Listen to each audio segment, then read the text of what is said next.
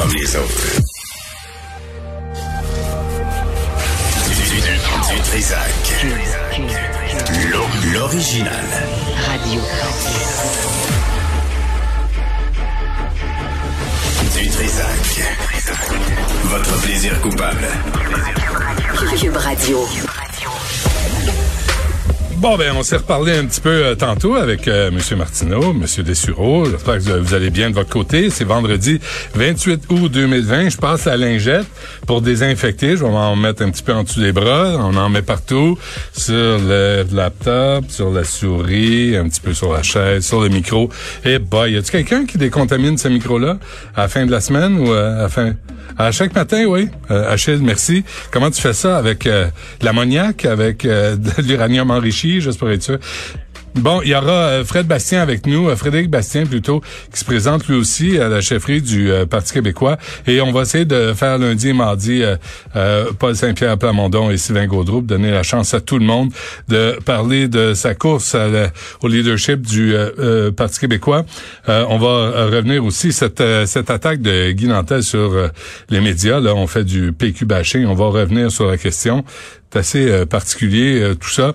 Je pense qu'on doit aussi avoir la liberté de critiquer, quel que soit le, le parti que ce soit, le Parti libéral, le Parti québécois, Québec solidaire et euh, et la CAQ, euh, évidemment. Alors, je pense qu'il faut être capable d'accepter la critique quand tu te présentes en politique. c'est facile. Moi, je suis dans les gradins. Là. Moi, je suis un, un, cabochon qui est assis dans les gradins. Je prends une bière, je mange un popcorn, je regarde ce qui se passe, je pose des questions. Euh, c'est sûr que c'est pas moi qui mets ma face sur les poteaux pour se faire élire et qui s'engage, passer des heures de fou là, aller en politique.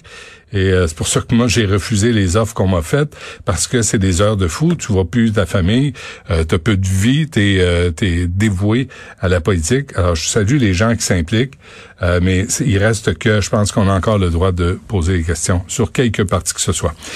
on a avec nous le docteur Paul Hébert, qui est conseiller médical et scientifique à la Croix-Rouge canadienne. Docteur Hébert, bonjour. Bonjour, bonjour, bon matin. Merci d'être avec nous. Vous, à la Croix-Rouge, vous avez cru bon mener une étude sur les effets de la COVID-19 chez les aînés vulnérables. Alors, euh, là, dans un premier temps, on se dit, euh, je pense qu'on sait ce que ça fait, mais vous avez eu des, vous avez été euh, surpris par les résultats.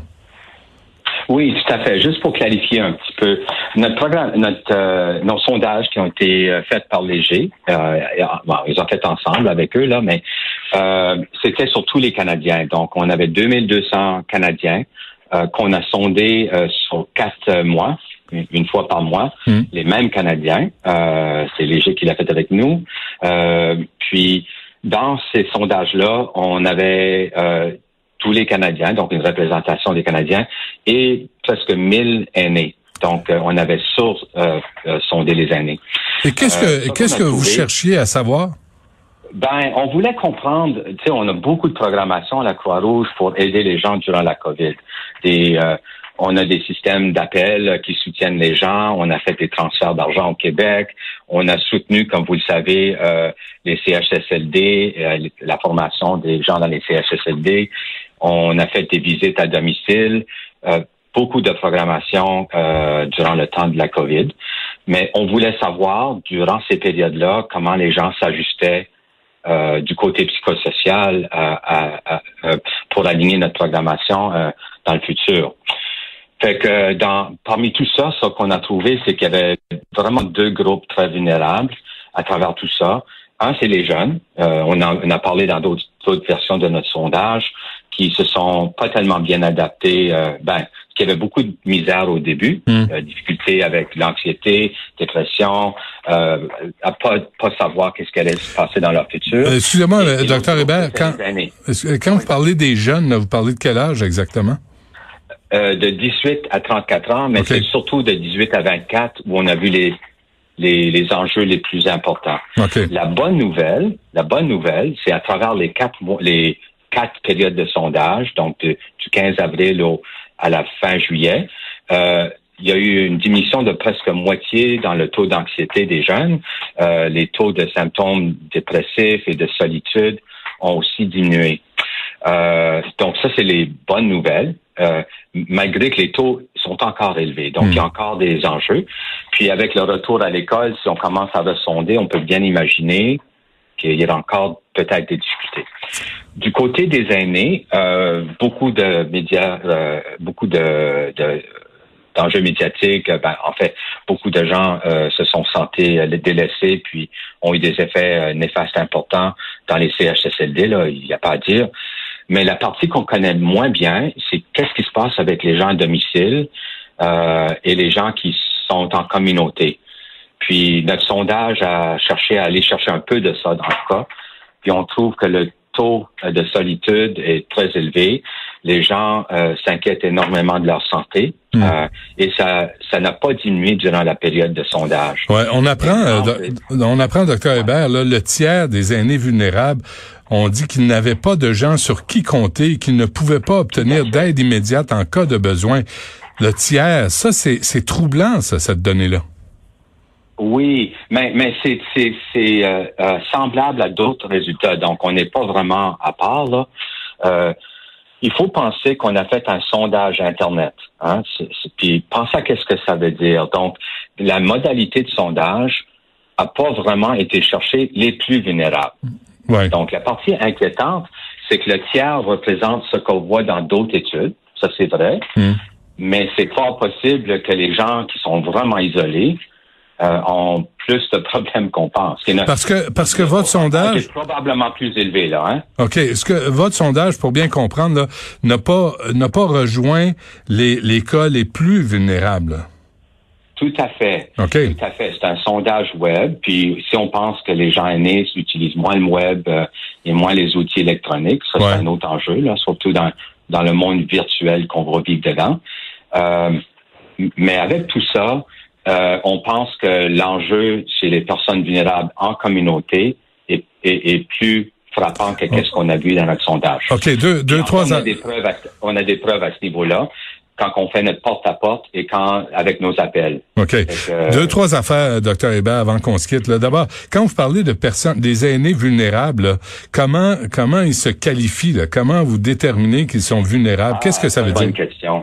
Vulnérable veut dire ceux qui sont fragilisés par leur état de santé, euh, ceux qui ont euh, beaucoup moins de moyens, donc euh, appauvris ou avec des gens avec des moyens euh, moindres, et des gens isolés socialement, donc seuls qui vivent sans parenté ou sans hmm. amis proches. ça, c'est ce qu'on qualifie de vulnérable dans, dans, dans nos programmes. Ouais. Est-ce que ça confirme à quel point la solitude est mauvaise pour la santé physique et la santé mentale?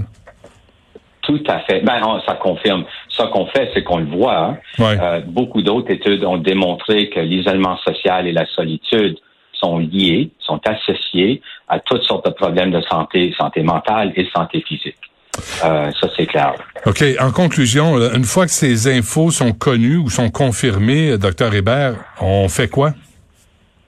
Ben, dans notre cas, euh, au, euh, à la Croix-Rouge, on est en train de monter des hubs d'innovation sociale, euh, puis on pense en avoir quelques-uns au Québec. On travaille très fortement avec l'équipe de, de, de, la ville de Québec et on va voir si on peut monter d'autres programmations dans le Québec. Et on fait la même chose à travers le Canada. On, on développe des centres d'innovation sociale et avec ça, on veut vraiment l'objectif c'est vraiment de garder nos aînés hmm. vulnérables à la maison, en santé, en sécurité, aussi longtemps qu'ils veulent l'être. Et, vous n'êtes pas à euh, Montréal?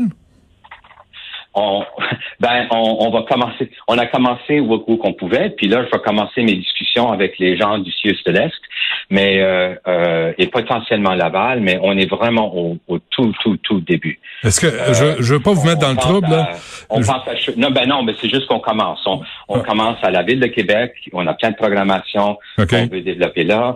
On passe, euh, on commence. On a eu quelques discussions avec Sherbrooke les gens de Sherbrooke et on va commencer nos discussions avec Montréal aussi. Est-ce que c'est compliqué au Québec plus qu'ailleurs? non, euh, je dirais pas ça du tout. je dirais que euh, dans les grandes régions, c'est plus compliqué que dans des régions plus mieux circonscrites comme comme Sherbrooke et Québec. C'est tout simplement ça. Puis il faut penser qu'en développant nos programmes, on a déjà des instances de programmation. Euh, pardon. Euh, Laval a beaucoup, beaucoup de, de, programmation déjà dans, en première ligne euh, hmm. pour les gens vulnérables. Puis, puis Sherbrooke aussi. Je dis pas qu'il n'y en a pas à Montréal, mais euh, on, a commencé là, euh, avec ces deux-là, en, grosse partie, parce que la Croix-Rouge a des intérêts là déjà aussi. Hein. Parfait. Nos, programmes sont déjà développés là. OK, on se statue, docteur Hébert. Merci d'avoir été avec nous pour nous expliquer tout ça. Bonne chance. Merci bien.